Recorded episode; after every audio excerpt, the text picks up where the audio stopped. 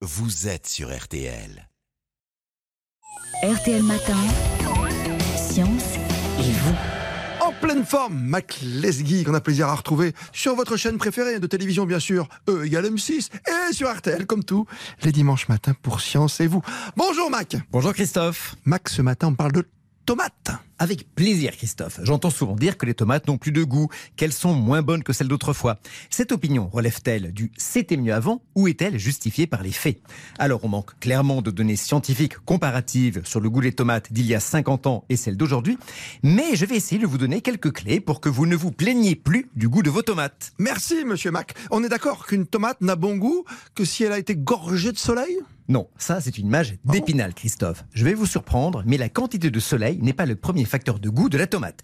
Mais on y reviendra. Le premier facteur, il faut le savoir, c'est la variété. La couleur, la variété? Et oui, Christophe, faites le test. Mangez successivement une tomate cerise et une grosse tomate ronde. Oui. La première vous semblera très sucrée et juteuse, croquante sous la dent. La seconde, plus acide, aqueuse et parfois farineuse.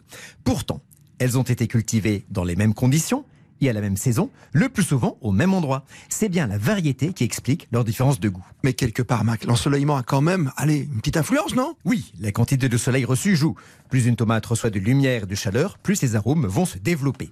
C'est d'ailleurs pour cela que la quasi-totalité des tomates françaises poussent en France sous serre.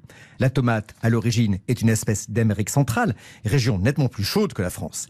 Si nous n'avions que les tomates de plein champ en France, nous n'en mangerions que d'août à octobre. Dans une serre, la tomate pousse à l'abri du froid et reçoit 10 mois sur 12 la lumière du soleil nécessaire à son arrivée à maturité. C'est pour cela que vous allez trouver très peu de différence de goût entre une tomate ronde que vous mangerez en ce moment et la même tomate que vous allez manger au cœur de l'été. Et ça, alors je sais un truc très important, que bah, ça vient de mes parents. hein. Euh, je sais qu'il faut pas mettre les, les petites tomates au frais, c'est au froid, quoi. J'aurais aimé vous dire oui, Christophe. La chaîne du froid détruit le goût des tomates. Ah oui Il ne faut pas les garder au réfrigérateur. Et j'ai donné longtemps ce conseil. Mais patatras. Une étude américaine récente vient de démontrer que le goût reste le même que vous les conserviez à 20 degrés ou bien à 7 degrés 4 jours après la récolte. Donc, faut-il garder ce conseil de ne pas les mettre au réfrigérateur Dans le doute, euh, oui. Mais pour le coup, je n'en suis plus sûr du tout. Tout ça pour ça. Donc on, on va revenir finalement au, au début à notre question, quoi. C'est la différence, c'est quoi? C'est la variété? Oui, n'oublions pas que les variétés les plus courantes ont été obtenues après-guerre par des sélectionneurs qui ont privilégié la productivité des tomates, la taille du fruit et sa résistance au choc, mais pas le goût, il faut bien le dire. Une étude de l'université Cornell aux États-Unis a montré que 93% des variétés modernes de tomates étaient dépourvues d'un gène très important pour le goût.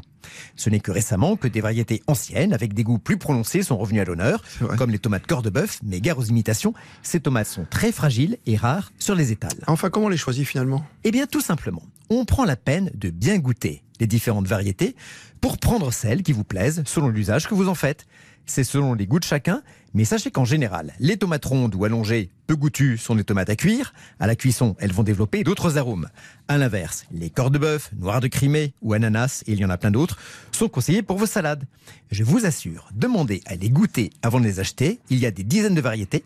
Déjà, cela peut vous réconcilier avec les tomates. Bon dimanche à tous. Bon dimanche, Mac Lesguy. Science et vous à retrouver évidemment en chronique sur l'appli RTL.